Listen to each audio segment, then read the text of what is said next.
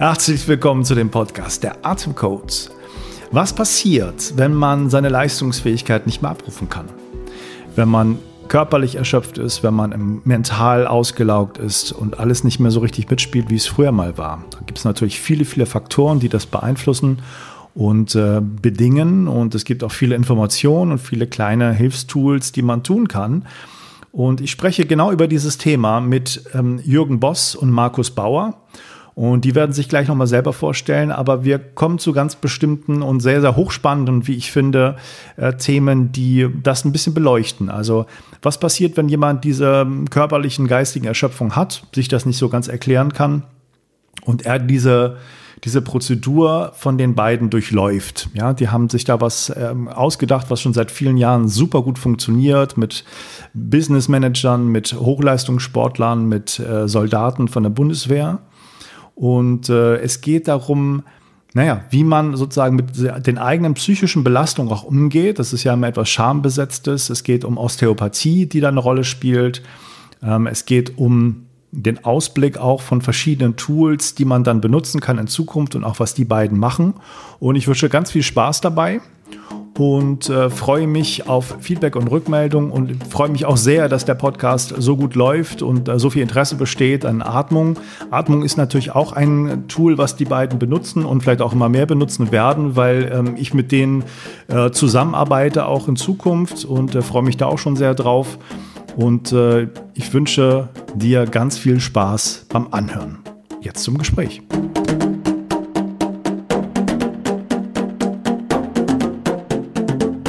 Vielen Dank, dass wir das Gespräch ja machen. Herzlich willkommen zum, zum Podcast. Ähm, Jürgen und Markus, mögt ihr euch vielleicht mal kurz vorstellen, was so der Hintergrund ist von euch, was, was ihr so eigentlich für Sachen macht mit Leuten, für Coachings und was ihr da so anbietet und wo ihr herkommt? Jürgen, magst du vielleicht anfangen? Ja, äh, danke, Matthias. Ich bin der Jürgen Boss, komme aus Heidelberg.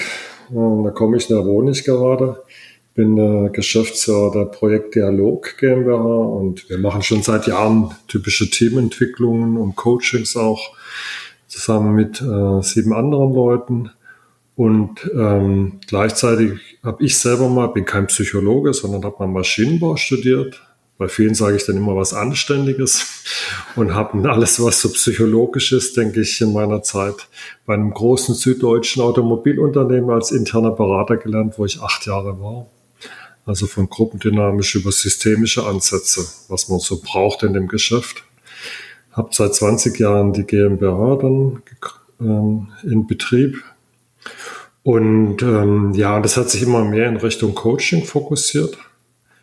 Und in den letzten Jahren durch meine Verbundenheit auch mit dem Sport und auch mit, äh, mit der Sportärztezeitung, die du auch kennst, mhm ähm, auch viel mit Ärzten zu tun gehabt und habe eigentlich bei den Coachings immer gemerkt, dass so der wirklich ganzheitliche tensegrale Ansatz wichtig ist. Also dass man äh, das, was wir so, sage ich mal, Psychologen immer mit dem Kopf machen, äh, dass es weitergehen muss als bis zum Hals.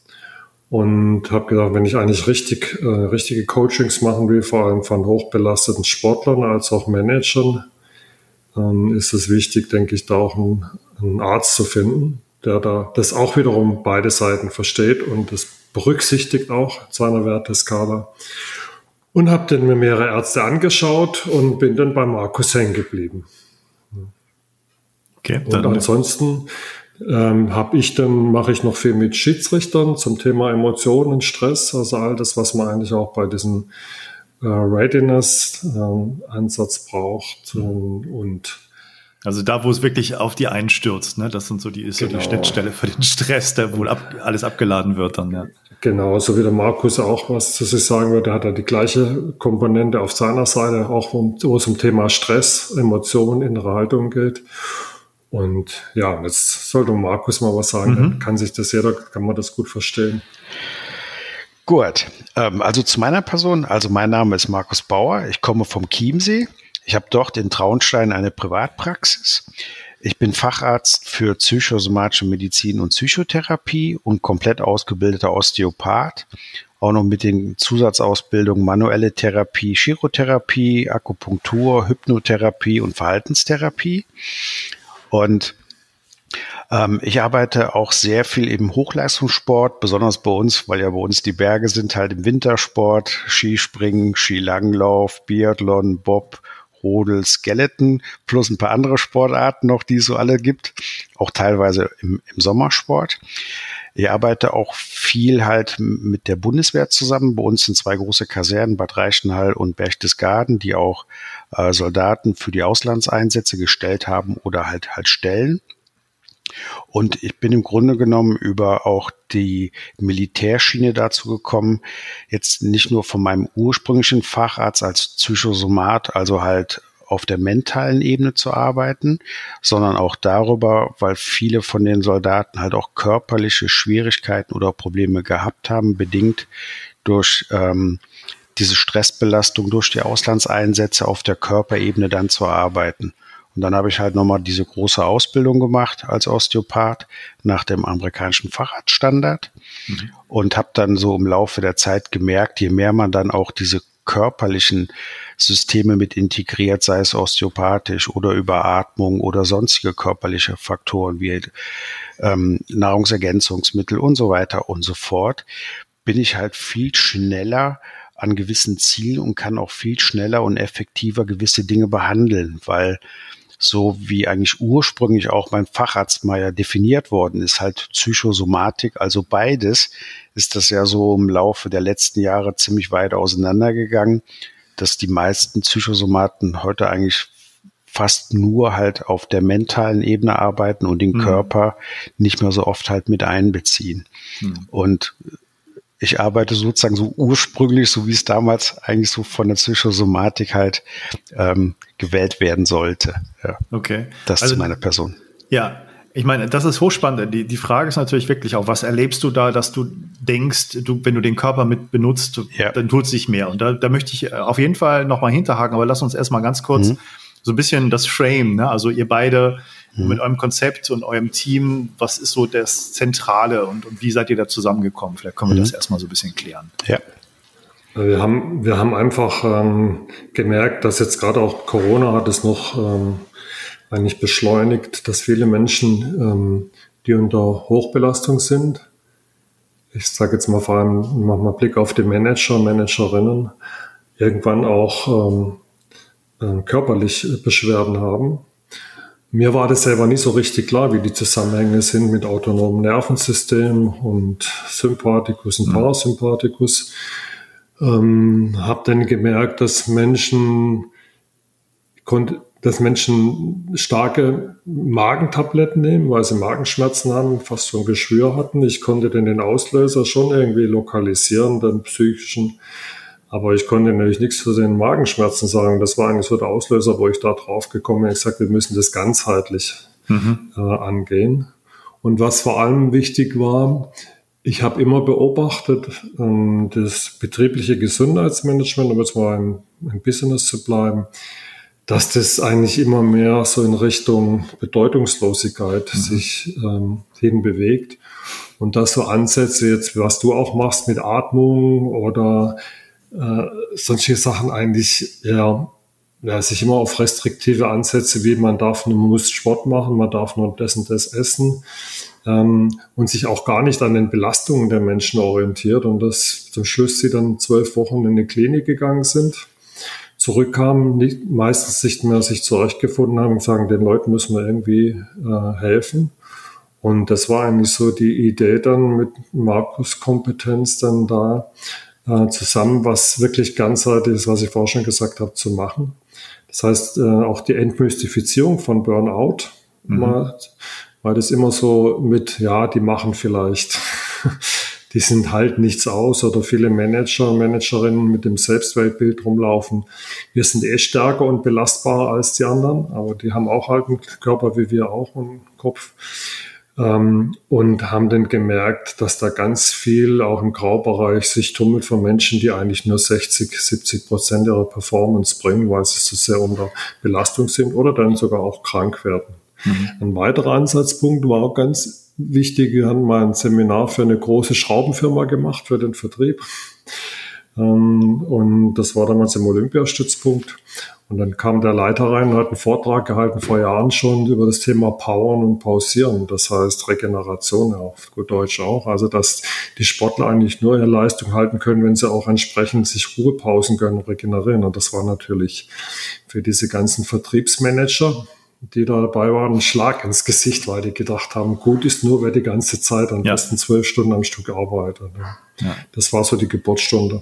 Okay. Dann, das heißt, du hast da jetzt im Grunde auch ein Team, ne, wo du das als Coaching-Paket anbietest mit den unterschiedlichen Schwerpunkten, je nachdem nehme ich mal an, wie die Leute, die Individuen, vielleicht auch die Firmen die Schwerpunkte haben wollen. Ist das mhm. so richtig, wie sie das setzen wollen, was sie brauchen?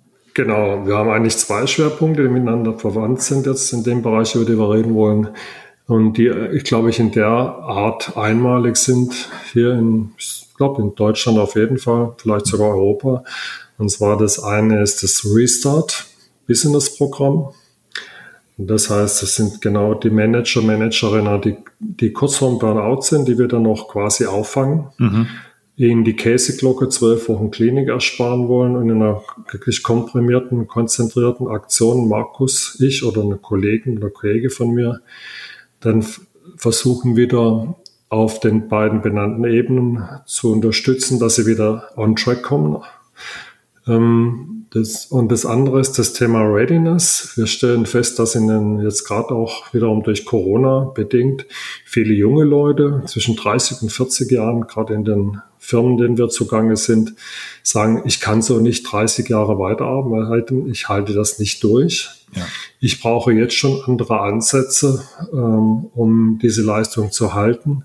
Meistens ist der Auslöser bei den Befragungen, Mitarbeiterbefragungen, dass viele nennen, wir sind hoch belastet, wir sind viel krank, es gibt auch viele Ausfälle.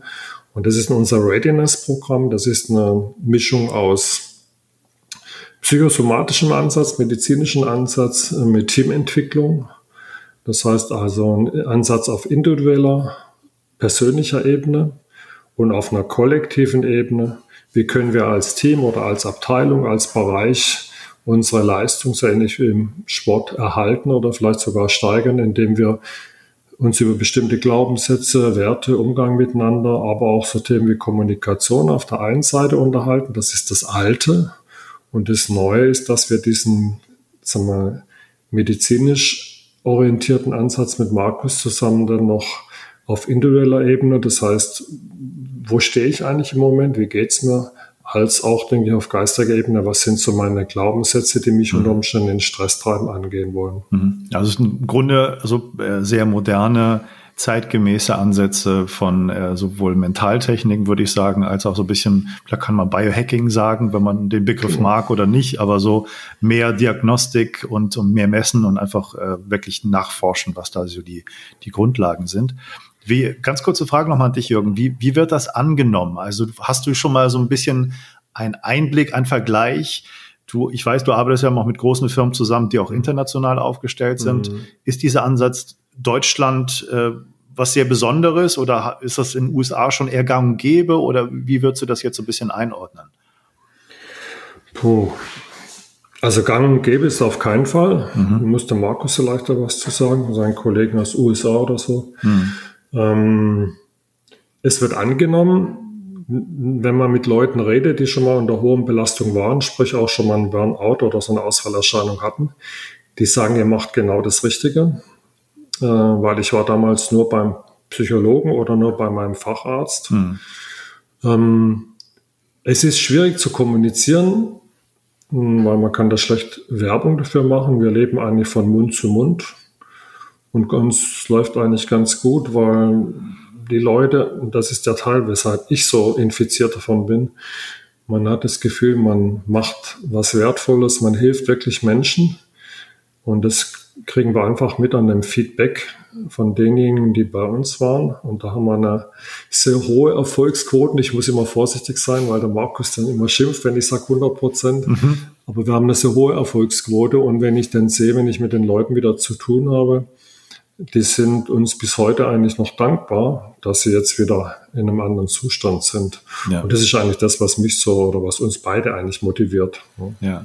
Markus, auch ja. an dich erstmal die Frage, wie würdest du das einordnen, was ihr da macht? So deutschlandweit, äh, im internationalen Vergleich, kennst du da ähm, analoge Sachen oder ist das schon irgendwie ein anderes Konzept bei euch? Also ganz ehrlich, ich persönlich kenne keine analogen Sachen.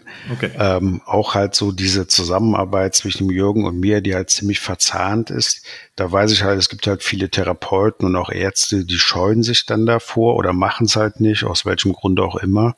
Aber mhm. gerade so halt dieser Übergang und diese Integration in den Alltag ist ja was extrem Wichtiges. Ich denke, das weißt du auch. Man kann halt, sagen wir mal, in Therapien oder in Coachings oder in Workshops halt viel mitnehmen, aber entscheidend ist nachher wirklich die aktive Umsetzung in die Realität. Und das muss halt gewährleistet sein. Und da kenne ich fast kaum oder eigentlich kein Programm, was das irgendwie macht, so hm. wirklich. Oder kennst du eins? Nee, ich habe gerade so ein bisschen an so, ein, so ein Tony Robbins-Prinzip gedacht, ne? Das ist so ein okay. Wochenende sich hochpumpen ja, genau. und voller Elan irgendwie genau. rauskommen und dann den Drive langsam verlieren von Tag ja, zu Tag, genau. und man nicht weiß, wie man es alleine weitermachen soll. Genau, und ich denke, das ist ja nachher die große Kunst, ist wirklich halt in den Alltag zu integrieren, dass es halt so ein Automatismus ist und wird, genauso wie vorher halt ein Automatismus irgendwelche dysfunktionalen Dinge gewesen sind. Ja, Lass uns doch mal irgendwie ein hypothetisches Beispiel machen. Und ihr fand bestimmt konkrete Fälle denn dazu ein. Da kommt jemand zu dir, der steht vielleicht kurz vom Burnout oder hat schon so die ersten Anzeichen der Erschöpfung. Mhm. Wie, wie gehst du dann mit ihm um? Was hast du so für Schritte von Diagnostiken, von Behandlungen und, und dann langfristige Betreuung? Wie, wie kann man mhm. sich das vorstellen?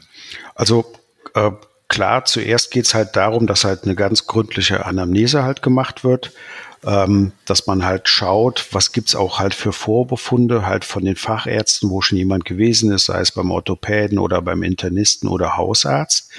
Es wird dann im Grunde genommen erstmal alles gesammelt, was es halt dann gibt an medizinischen Daten, mhm. die ich mir dann halt anschaue und dann halt auch an, angucke, wo gegebenenfalls noch irgendwelche Untersuchungen gemacht werden könnten oder halt halt sollten, falls noch irgendwas fehlt, weil oft ist es ja so, das kenne ich ja auch, ähm, dass halt so der eine Arzt mit dem anderen nicht kommuniziert, dann wird dann unter Umständen aneinander vorbeigeredet und dann fehlt noch irgendeine Kleinigkeit, die aber dann ziemlich en entscheidend ist, wo unter Umständen dann was ganz, ganz andere Ergebnisse rauskommen. Und das wird dann bei mir im Grunde genommen gesammelt und ich gucke dann drüber und schaue, was man halt noch machen kann. Und ich, das wäre so das aller, allererste. Ja. Und das zweite wäre dann zu gucken, ähm, hat zum Beispiel jemand auch schon irgendwelche, äh, wie du eben gesagt hast, so Biohacking-Tools, sei es dann über eine Apple Watch oder Polar Watch oder Aura Ring oder was es sonst noch so alles gibt, um nämlich doch halt auch gewisse Daten abzugreifen, wie dann auch was ziemlich entscheidend ist, halt so Herzfrequenzvariabilität, wie sind halt so dann unter Umständen auch die einzelnen Schlafphasen und aus diesem Gesamtbild kann man dann schon mal im Vorfeld ganz gut sehen, wo jemand steht. Mhm. Das heißt, du machst da, nimmst ein bisschen vorhandene Diagnostik, die dabei genau. ist, zur Not irgendwelche Apps und Tools, was man da macht. Hältst du, hältst du HRV für ein sehr wichtiges Maß in der ganzen Geschichte? Äh, ähm, ich denke, es ist schon ein guter Indikator ähm, für das autonome Nervensystem, also für den Sympathikus und Parasympathikus, um auf der einen Seite festzustellen, wie hoch ist die Stressbelastung und auf der anderen Seite, wie gut oder wie schlecht ist halt die Regeneration. Ich denke, ähm, man, es wird ja auch im Sport sehr viel verwendet, gerade im Ausdauerbereich, um halt doch zu steuern, wie hoch kann ich jemanden belasten, wo muss ich vielleicht ähm, ein bisschen einen Ticken rausnehmen, um halt mehr in die Regeneration raus halt reinzukommen und auch auf, auf der anderen Seite auch zu sehen, falls jemand andere Belastungen hat, was man ja auch daran sehen kann, sei es wenn er Prüfung hat oder einen Infekt hat oder sonst irgendwas, um darüber halt eine ganz gute Steuerung hinzukriegen, was man dann mhm. ummünzen kann dann auch auf ähm, den Gesundheitszustand des, des Einzelnen. Ja, wenn ich jetzt äh, in der Firma angestellt wäre und da kurz vor dem Burnout stehen würde, was wäre eigentlich der Weg, dass ich da zu dir finde? Also individuell die Anfrage oder ist das eher genau, die Firma? Ja. Das wird dann über den Jürgen gehen. Ah, okay. Das, nämlich, das wollte ich vorher genau. schon. Der erste Schritt, ja. der erste Schritt vor Markus ist nämlich der, dass ähm, so hat es angefangen, dass irgendwie ja durch meine Auseinandersetzung mit Emotionen und mit Stress schon vorher, ähm, bin ich irgendwann in dem Feld gelandet, schwierige Coaching-Fälle zu bekommen. Das heißt, wenn es um Konflikte geht, meistens wenn Führungskräfte, wenn sie es, die haben zu wenig Empathie, äh, haben keine Zeit für uns und ähm, wenn es viel Konflikte gab. Und wenn ich denen dann gegenüber saß, meistens so nach, nach einer halben Stunde war mir klar, dass es da, dass das nicht eine Wesensart ist, sondern dass die einfach nur hoch belastet sind. Und das mhm. wisst ihr ja auch. Und das ist ja dann auch ein typischer Indikator, wenn jemand hoch belastet ist, dass er auch nicht groß empathisch sein kann. Äh, das läuft dann so, dass dem Personalwesen dann jemand dabei ist und meistens ein Vorgesetzter, je nachdem, wie weit oben wir uns bewegen. Also bei Vorstand ist halt keiner mehr dabei. Und dann mache ich ihm, da gibt es meistens ein Zweiergespräch und dann frage ich ganz gezielt schon, ob es irgendwelche ähm, physischen Themen gibt. Ja? Und dann kommt, dann mache ich meistens ein Fass auf und dann geht es zurück und dann wird das Coaching, das meistens so vier, fünf Tage geht, einfach um zwei oder drei Tage erweitert. Und das ist, glaube ich, ein wichtiger Aspekt für die Coaches dann auch, dass die dann nicht in eine Klinik oder sonst wohin gehen, sondern da ist einfach das Coaching bei einem Kollegen dann, der zufälligerweise im Chiemsee sitzt, dann auch mhm. äh, erweitert. Und das Wissen beteiligt dann auch, aber sonst niemand, weil das immer noch sozusagen unter der Schamgrenze laufen muss. Ja? Also das wird, ja. es ist halt so bei uns, also ich habe eh gelernt, aber das wisst ihr beide auch, dass die, der Umgang mit dem Thema psychische Belastung und darüber sprechen ist sehr schwieriger ist, weil viele Menschen, ich stelle es auch bei Ärzten fest, ne, ähm, die ja zum Teil nicht mal, sag mal, vielleicht mal vergessen haben was der Parasympathikus Sympathikus macht und was der für einen Einfluss hat. Ähm, dass es einfach dann irgendwie schwierig ist, darüber offen zu kommunizieren. Also eine psychische Krankheit oder eine Belastungskrankheit ist immer was anderes als ein, ein Magendurchbruch oder sonst was. Ja. ja, und dann, das fängt die enge Verzahnung an. Dann mache ich dann auch eine gezielte Anamnese also soweit ich das kann im Auftrag von Markus, mhm. aber mit dem Ziel, dass er die, was er vorher erzählt hat, die ganzen Facharztberichte und alles bekommt. Äh, und dann spreche ich auch mit Markus und da ist auch wichtig, da kommt jetzt meine Business-Erfahrung dazu.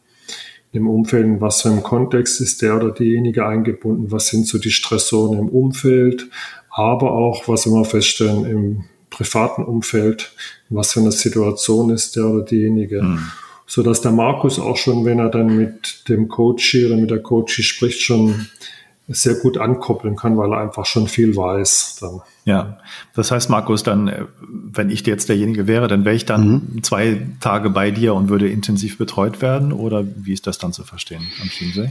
Mm, das würde am Chiemsee, je nachdem, was für eine Symptomatik oder was für, für Beschwerden vorhanden sind, zwischen zwei und vier Tage. Mhm. Das geht dann wirklich von morgens bis halt dann abends. Okay. Und das ist dann immer halt eine Kombination aus auf der einen Seite halt auf der psychischen Ebene arbeiten und auf der anderen Seite auf der physischen Ebene.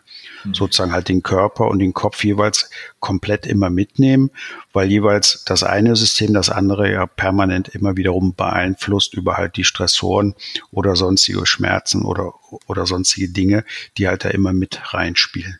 Ja. Und das geht dann sozusagen über zwei bis vier Tage, ähm, wo im Grunde genommen nachher zum Schluss halt ein Resümee gemacht wird. Wir nennen das immer so wie so eine Art Rezept, also dann Auftrag für die Integration in den Alltag, wo dann zusammen gesammelt wird, was will man halt umsetzen in der Realität im alltäglichen Leben, was dann auch der Jürgen mitgeteilt bekommt, wenn die Schweigepflichtsentbindung vorliegt, was aber bis jetzt noch niemand dem widersprochen hat, damit der halt dann diese Umsetzung auch laufen kann. Okay. Und ähm, wie ist der, das ist die nächste Frage schon, mir schwebt schon eine vor, die jetzt im Gespräch sozusagen mir reingeploppt ist. Das ist ja auch nicht ganz einfach, ähm, so das Individuelle vom Firmenkontext zu trennen, nehme ich mal an. Ne? Also man möchte das ja auch gar nicht. Man möchte ja auch ein bisschen schauen, welche Strukturen in der Firma bedingen vielleicht auch diesen Stress, dieses Burnout. Das mhm. ist ja mhm. nicht nur individuell verankert, sondern das ist ja auch der, der Kontext, der Arbeitskontext. Das heißt, Wie, wie geht ihr denn damit um? Ist das, ich kenne einige andere Coaches, die sind so ein bisschen unterwegs in, in Richtung Kulturwandel, ne, also eine andere Kultur in die Firmen reinbringen und so. Ist das euer Bier? Wie seht ihr das überhaupt, dieses Thema? Also ich habe da eine ziemlich klare Haltung. Ähm, man kann das Umfeld nicht verändern, gerade in Großfirmen nicht. Ähm, aber ich sage immer, Stress macht man sich immer selber. Denn es sind ja bestimmte Verhaltensmuster ähm, was ich ein Problem habe mit meinem Chef oder mit meiner Chefin oder mit meinen Kollegen, weil ich in der Situation nicht klarkomme. Also muss ja, wenn das ein, wenn da ein Trauma dahinter liegt, ist das genau die Arbeit, die der, der, der Markus dann ja auflöst in den zwei Tagen. Und das sind in den meisten Fällen, was ich jetzt nur immer am Rande mitbekomme, die wenigsten Traumata aus dem Beruf, sondern aus dem, meistens aus Kindheit oder Jugend, mhm. die dann ähm, da dann wieder hochploppen und behindernd sind. Ähm, es gibt Coaches, die verändern dann den Shop hinterher, gehen aus dem Kontext raus. Aber in den meisten Fällen ist es so, dass sie mit den Situationen, mit schwierigen Situationen, mit schwierigen Menschen besser umgehen, weil sie gemerkt haben, dass sie da eigentlich immer wieder in eine Falle reinlaufen, gelaufen sind. Okay, das, das heißt, du glaubst nicht an die Utopie, dass man dann Firmenkultur ändern kann oder ändern sollte als Coach? Nee, an die glaube ich schon lange nicht mehr. Ne? Also das System, also in dem System, wo wir uns bewegen, ist, ja. das, ist das recht groß. Ja? ja. Und ähm, ich glaube, man würde ja genau das, was viele, aber das kann der Markus wiederum vielleicht bestätigen oder entkräften. Mein Eindruck ist, man versucht ja auch immer Schuldige dann zu suchen. Da kann man natürlich leicht immer auf die Firma oder auf, die, auf den Chef schieben, was, was man so immer auch liest. Hm. Aber ich glaube, das ist in den wenigsten Fällen. Ja. Also es ist eher ein Ausweichen vor der eigenen Auseinandersetzung mit sich selbst. Ja. Und ich muss auch sagen, äh, vielleicht in dem Fall, damit man das versteht, ich habe selten jemand erlebt. Als erstes Mal gibt's, glaube ich, nur drei Leute mit der Professionalität, mit der Ausbildung von Markus auf der Welt, soweit, ich glaube, bekannt ist. Zwei in den USA und einer im Chiemsee. Mhm. Also diese Kombination meine ich. Äh, und äh, das Zweite ist, ich habe noch nie einen Menschen erlebt, der es schafft, innerhalb von zwei Stunden, das ist notwendig für seine Arbeit, so tief das Vertrauen von Klienten zu erschließen, dass sie natürlich bereit sind, im Einstieg gleich mal sich zu öffnen, mhm. weil sonst findet ja keine Veränderung statt. Und damit hängt auch zusammen, dass der Markus, der hat ja nicht mal einen weißen Kittel oder eine weiße Hose.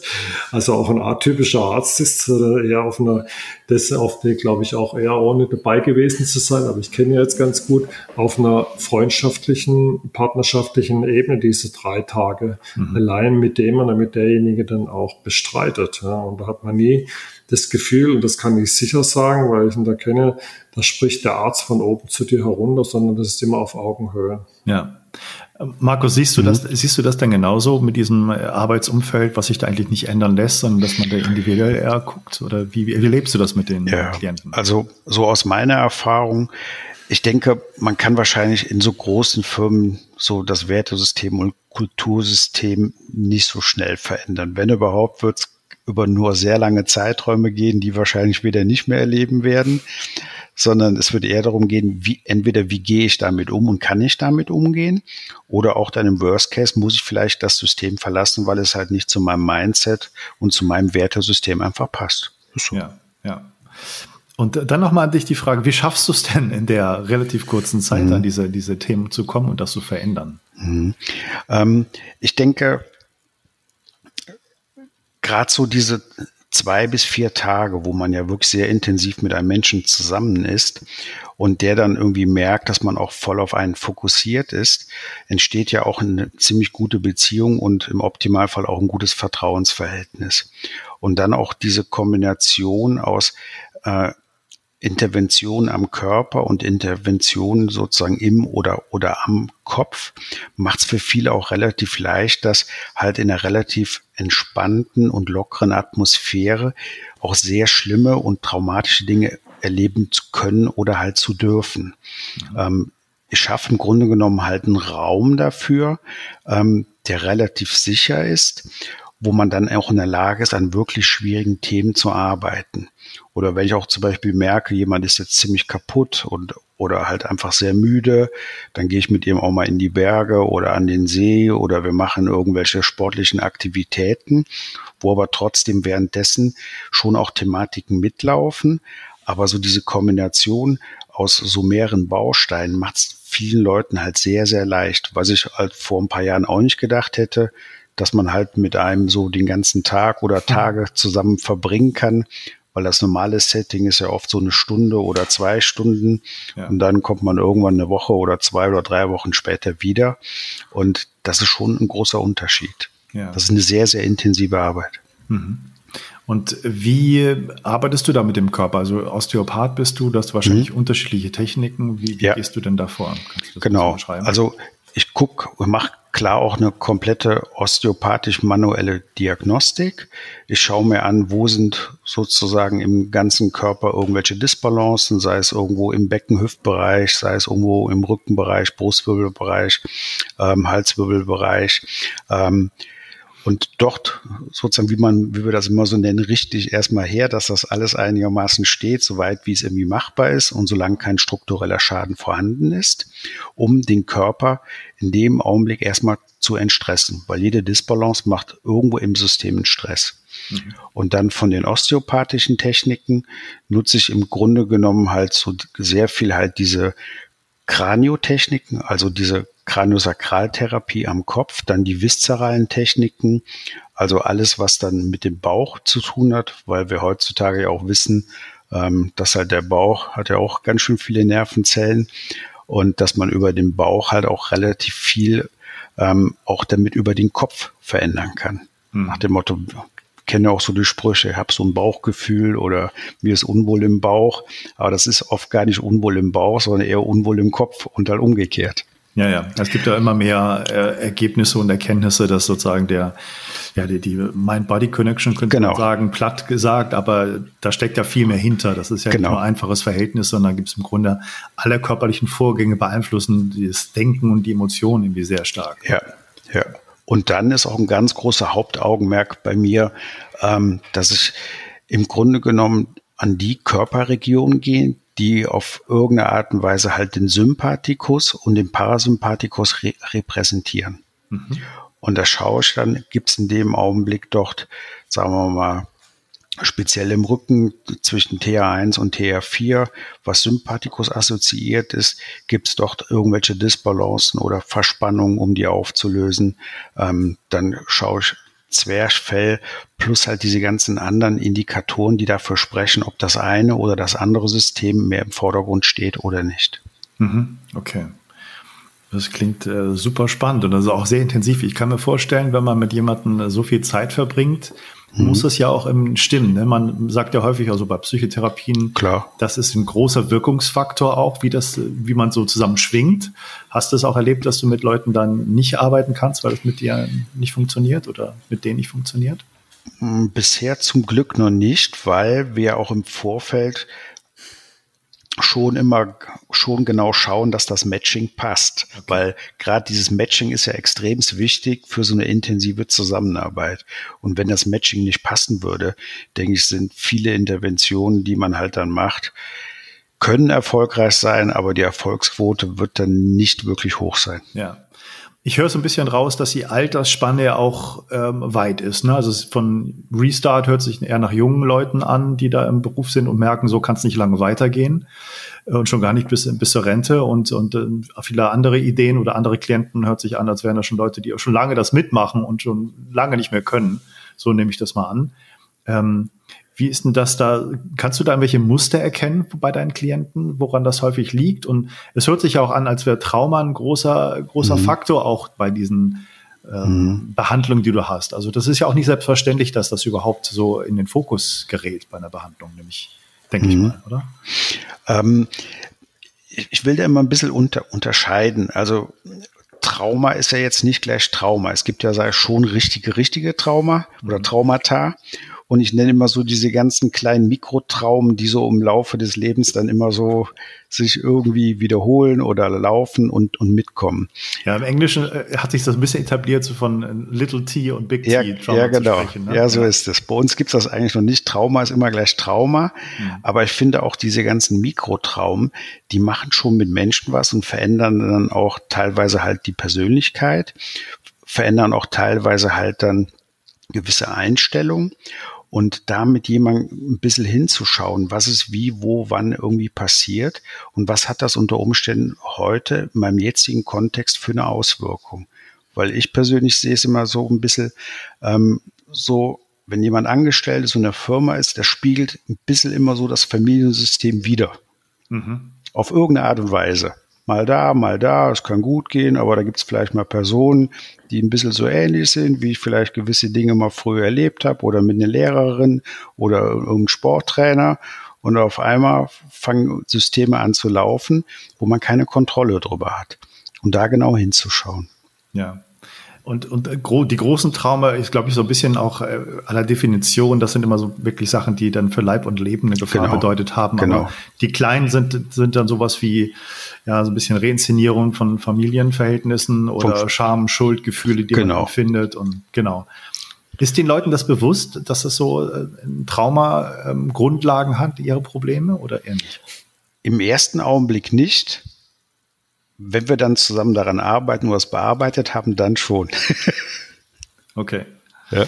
Das heißt, äh, wie, was sind so die, die Kernfaktoren, um das aufzulösen? Das Körperliche, wie, also wie merkst hm. du mhm. das, was wirkt, könnte man auch fragen. Hm. Also, da ich auch Osteopath bin, also ich schaue wirklich sehr, sehr viel auf den Körper, äh, auf Gestik, Mimik, Körperhaltung, dann auch auf, auf die Stimme. Und man merkt ja schon, wenn jemand sich Stück für Stück entstresst, dann verändern sich diese Faktoren. Dann mhm. wird irgendwie das Gesicht ein bisschen weicher, die Atmung wird irgendwie anders, die Körperhaltung verändert sich, die Stimme verändert sich. Und das sind für mich dann immer die Indikatoren, dass man in dem Augenblick auf dem richtigen Weg ist. Genauso umgekehrt, wenn ich dann an sehr ähm, sag mal, stressige Situation oder stressige Kontext mit jemandem hingehe, dann verändern sich halt dann auch diese ganzen körperlichen Systeme. Und ich sage immer, der Körper lügt nie. Mit Sprache kann man viel machen, aber der Körper sagt immer die Wahrheit. Ja.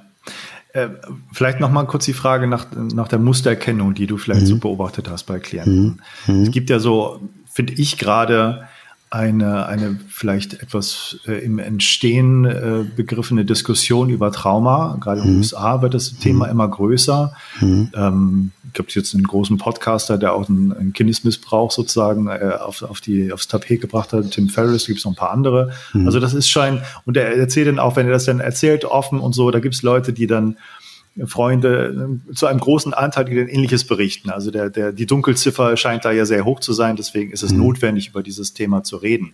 Mhm. Ähm, hast du da irgendwelche, ich sag mal, Konzepte, Personen, wo du denkst, die erzählen was Vernünftiges, wo du dich da ein bisschen orientierst oder dich mit auseinandersetzt? Also Gabor Mate oder sind, so, sind solche Leute für dich relevant oder wie, wo hast du so deine Quellen, wo du was hernimmst? Mhm. Also, das habe ich eben auch vergessen zu meiner Ausbildung. Ich bin halt auch EMDR. Therapeut, mhm. also IMF, iMove Desensation Reprocessing.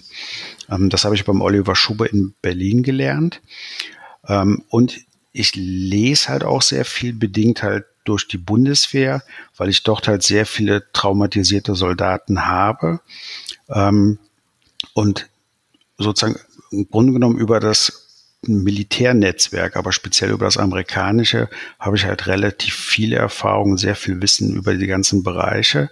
Und auch das amerikanische Militär hat vor Jahren immer mehr und mehr halt diesen, diesen körperlichen Aspekt mit integriert.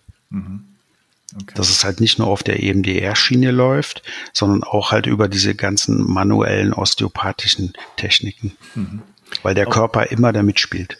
Ja, aber wenn, ich kann mir vorstellen, wenn, wenn Soldaten mhm. und auch Sportler zu dir kommen, ist das ja, ja ein anderer, ein anderer Weg, auch die, ja. dann, wie sie zu dir finden. Ne? Das ist ja. wahrscheinlich ein anderer Umgang, auch dahin zu kommen. Ähm, und erlebst du das gerade im militärischen Kontext und mit den Soldaten, die einen aus Auslandseinsätzen wieder zurückkommen und da ihre Traumata, vielleicht auch die großen Traumata erlebt haben? Ähm, wie wird, ganz platte Frage, wie wird das finanziert? Ich weiß, wie das schwierig ist für die Bundeswehr, da irgendwie Gelder äh, zur Verfügung zu stellen für einige mhm. Sachen. Wie, wie ist das bei dir? Das zahlt die Bundeswehr. Das zahlt die, okay. Klar. Das ist gut zu hören. Ja. ja. Und beim, beim Sport? Hm, teilweise die Verbände mhm. und teilweise auch die Sportler selber. Okay. Das spricht sich also rum, wie das da ja. bei dir abgeht und das ja. lohnt sich zu investieren. Cool. Jürgen, wie ist es bei dir? Hast du da noch ähm, Themen, und, die du dazu steuern möchtest? Zu der ja, aktuellen Lage? Zur aktuellen Lage. Ich wollte noch ergänzen zu dem, was der Markus vorher gesagt hat über Haltung und Ausstrahlung und so. Ja. Ich habe mal so ein, ein prägendes Erlebnis, als eine, eine Coachie bei Markus war und ich dann über, abgestimmt war mit Markus, mich mit der wieder getroffen habe, an der Pforte gewartet habe von dem Unternehmen, weil es Entwicklungszentrum ist, konnte ich damals noch nicht rein, weil ich kann, musste ich warten immer, musste ich immer abgeholt werden. Und dann kam da so eine, eine blühende Frau in einem roten Kleid, kam da über den Platz gelaufen und ich war hin und weg und habe gedacht, oh, die sieht, die, also nicht nur die sieht gut aus, sondern die ist gut drauf. So, also die, die strahlt was aus. ja, dann war das mal die Dame, die Coach, die mich abgeholt hat, die im Wochenende davor bei Markus war. Also es ist schon, das werde ich nie vergessen, es ist schon beeindruckend, wie sich das dann auch nach außen dreht, wenn innen wieder alles stimmt. Und äh, da ist schon massiv was, was dran. Und ich glaube, das hängt auch meistens mit der Auflösung von, von unbewussten Traumata zusammen. So mein, ja, in wenigsten Fällen ist, glaube ich, den Leuten bewusst, dass der Belastungszustand irgendwo auf Traumata zurückzuführen ist, glaube ich. Ja, die denken eher, es ist die viele Arbeit. Die viele Arbeit macht aber nur Stress, wenn ich Perfektionist bin und wenn ich meine, ich muss alles schnellstmöglich abends immer fertig haben. Und dann laufe ich natürlich in diese Falle rein, die dann zu einer Überforderung dann auch führt. Ja, ich wollte nur noch sagen, wenn die dann von Markus kommen mit dem sogenannten Rezept, hm.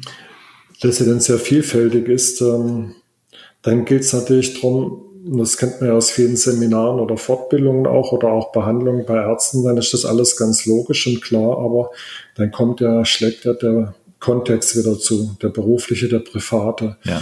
Und die Schwierigkeit, wenn Menschen zwölf Wochen in der Klinik waren und kommen dann zurück, meistens auch allein, kommen sie ja zurück, alle wissen, der oder diejenige war lange weg und dann wird es natürlich schwierig, jemanden zu integrieren von beiden Seiten. Also die einen sind ängstlich, weil sie nicht wissen, darf man diejenige oder denjenigen wieder belasten, wie muss man mit dem umgehen. Der andere, äh, der Coachie, oder die Coachie hat dann viele Ideen im Kopf, was er anders machen will und das funktioniert meistens nicht. Und dann beginnt es dann wirklich die harte Arbeit ähm, mit dem, was der Markus, was die beiden erarbeitet haben, dann äh, zur Hälfte das umzusetzen. Das geht zum Teil, kommt mir meine Zeit zugute durch mein spontanes Coaching von, von, von ähm, Sportlern, die ich eigentlich über Jahre hinweg mh, hm, lange begleitet habe und eigentlich nie wusste, was die von mir wollten, wenn sie angerufen haben. Äh, musste einfach immer nur gucken, dass die in guten Zustand kommen. Und auf der anderen Seite natürlich auch das Wissen, dass man halt der Sekretärin nicht sagen kann, dass man jetzt mal eine Stunde ein Powernap machen will, mhm. dass das einfach gerade in Teamszeiten überhaupt nicht denkbar ist und war, äh, denen zu helfen, das trotzdem dann umzusetzen. Da gibt es noch viele Rückschläge, Sachen, die nicht so schnell funktionieren. Aber viel wichtiger ist, denke ich, die Erfolge. Also ich kann wieder besser schlafen, ja, ich fühle mich wieder besser, ich bin präsent, ich fühle mich präsenter. Das dann auch zu bekräftigen und bewusst zu machen, damit sich diese neuen Muster dann auch etablieren. Das ist ein, ein, ein wesentlicher, wesentlicher Punkt. Ja. Was ja auch interessant ist, wir hatten dann immer gedacht, dass die Menschen dann wieder zu Markus müssen nach, nach zwei Monaten, drei Monaten. Und es hat sich leider nicht eingestellt. Nein, äh, äh, die sind alle, es hat wirklich gut geklappt. Äh, wenn noch jemand zu ihm kommt, gibt es auch hier, die machen das dann wirklich freiwillig. Die kommen dann dreimonatlich einfach, äh, aber jetzt ohne irgendwelche massiven Symptome, sondern einfach, weil sie merken, es tut ihnen gut.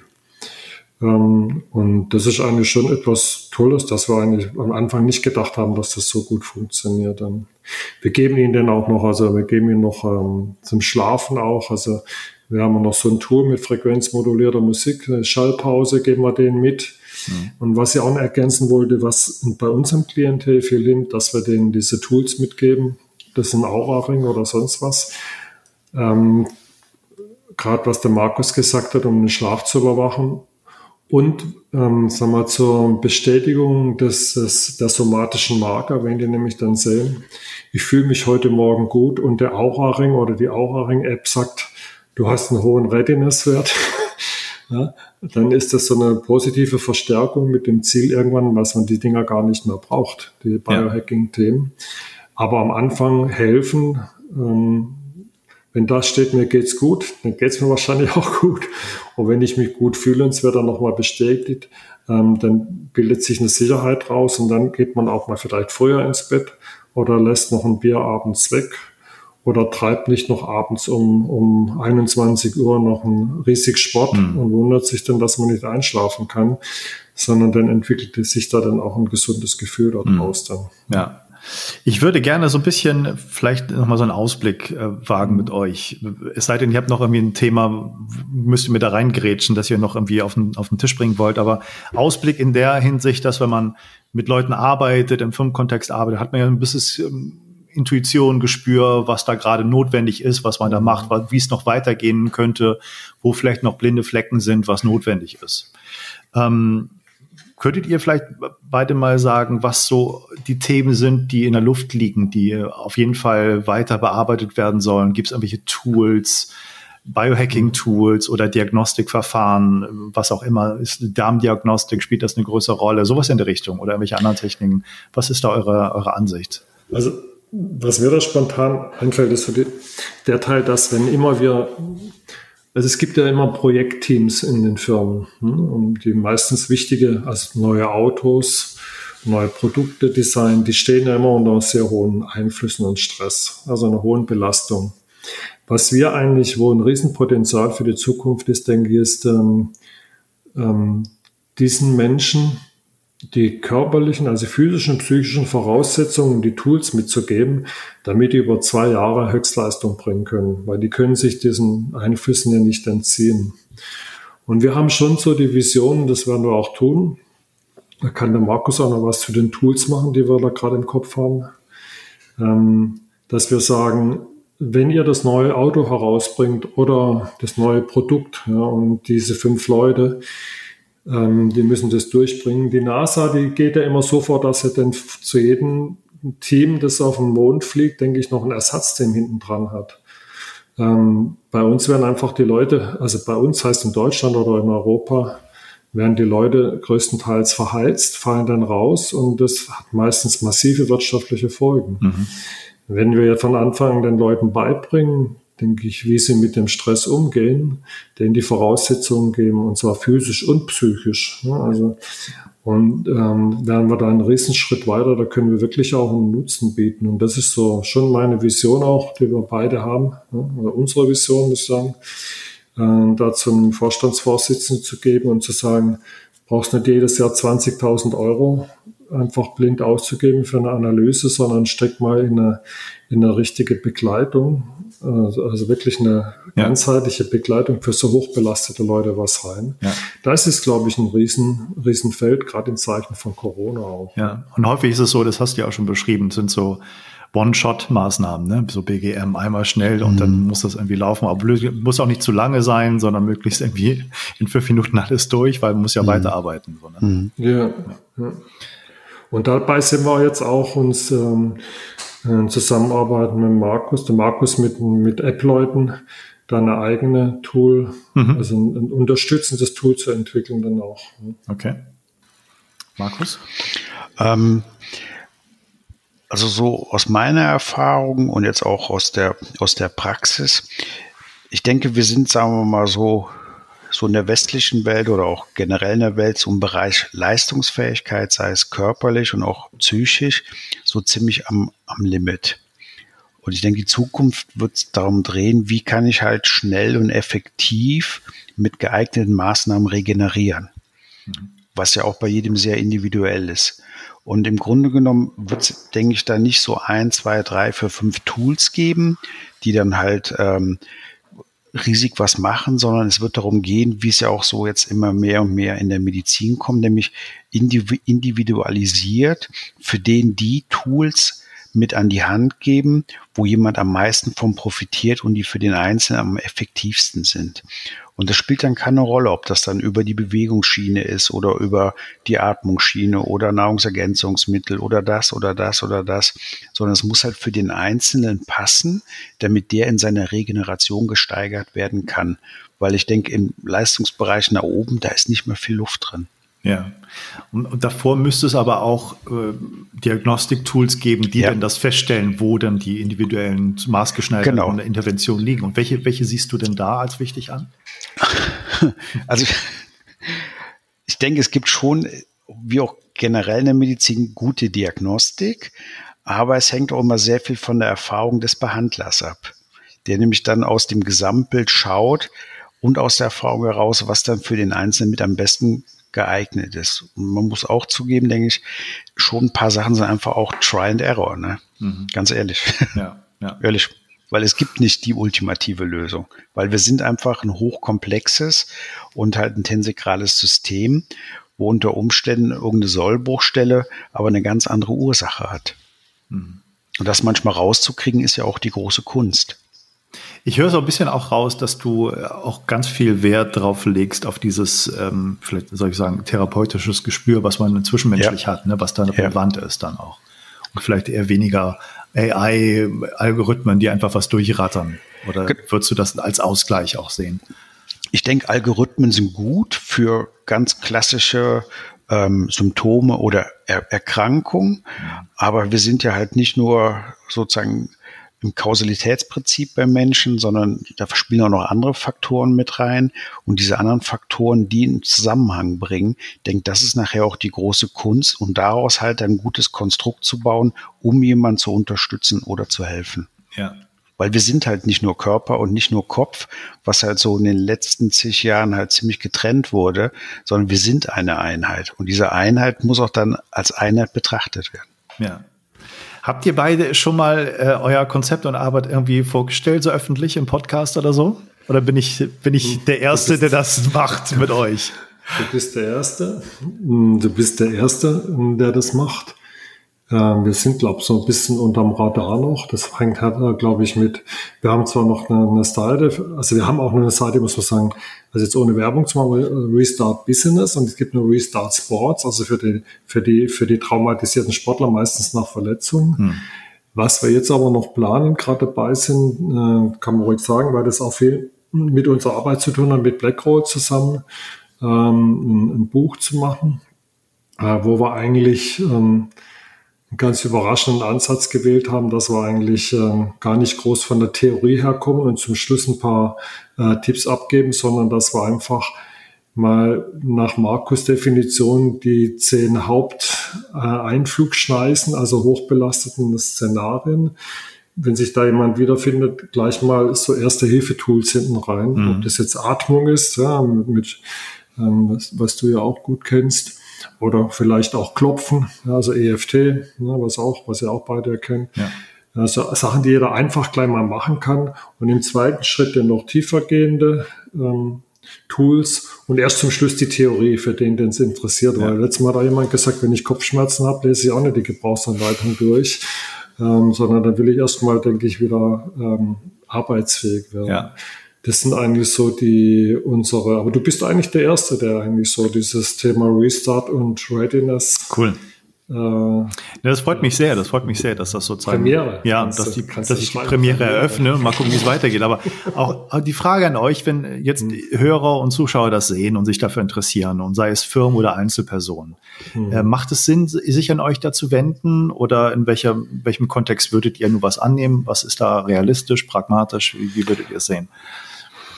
Also ähm, an uns zu wenden ist immer gut. Ähm, Markus hat zwar auch gesagt, wir sagen auch ganz ehrlich, ähm, wo wir wo wir was machen. Also wir haben, ich hatte jetzt einmal den Fall, der Markus ist immer sehr, schaut genau hin nach meinen Schilderungen, fragt auch nochmal nach. Wir haben auch schon mal jemand abgelehnt, mhm. ja, wo wir gesagt haben, man soll lieber in eine, besser in eine Klinik gehen. Das war auch ganz gut, hat sich im Nachhinein festgestellt.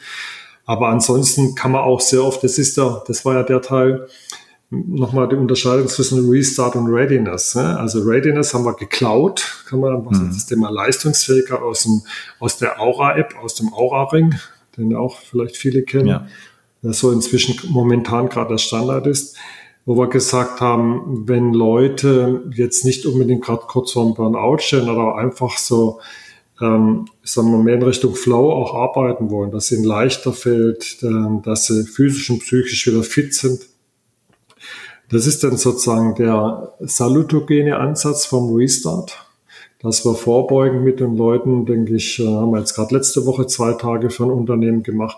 Das ist eher so der Ansatz, wo man anderes Gesundheitsmanagement, du hast wahrscheinlich gemerkt, das Thema Gesundheit haben wir eigentlich gar nie erwähnt. Mhm. Aber das ist eigentlich so dann ein, ein Ansatz aus dem Leistungssport und aus der Osteopathie und aus der Hirnforschung und alles, was da zusammenhängt, um Leute einfach leistungsfähig zu machen und zu halten, ohne dass sie jetzt schon irgendwelche Ausfallerscheinungen haben. Ja. Das ist so eher der Teil und das, das machen wir ganz gerne, also schon im Vorfeld Menschen äh, was zu sagen. Ja. Spannende Sache. Ähm, ich ich denke, wir haben eine gute Stunde gefüllt. Also mhm. waren in, in sehr spannende Themen dabei und ich werde das verlinken, äh, die eure mhm. Webseiten. Da kann man sich ja dann auch ein bisschen umgucken, was ihr da so mhm. für, für Artikel habt und für Informationen draus. Ähm, und dann danke ich euch bis, bis hierhin erstmal für, das, äh, für den tollen Austausch. Vielen Dank. Wir danken, danke, auch. Matthias. Danke, Matthias. Ja.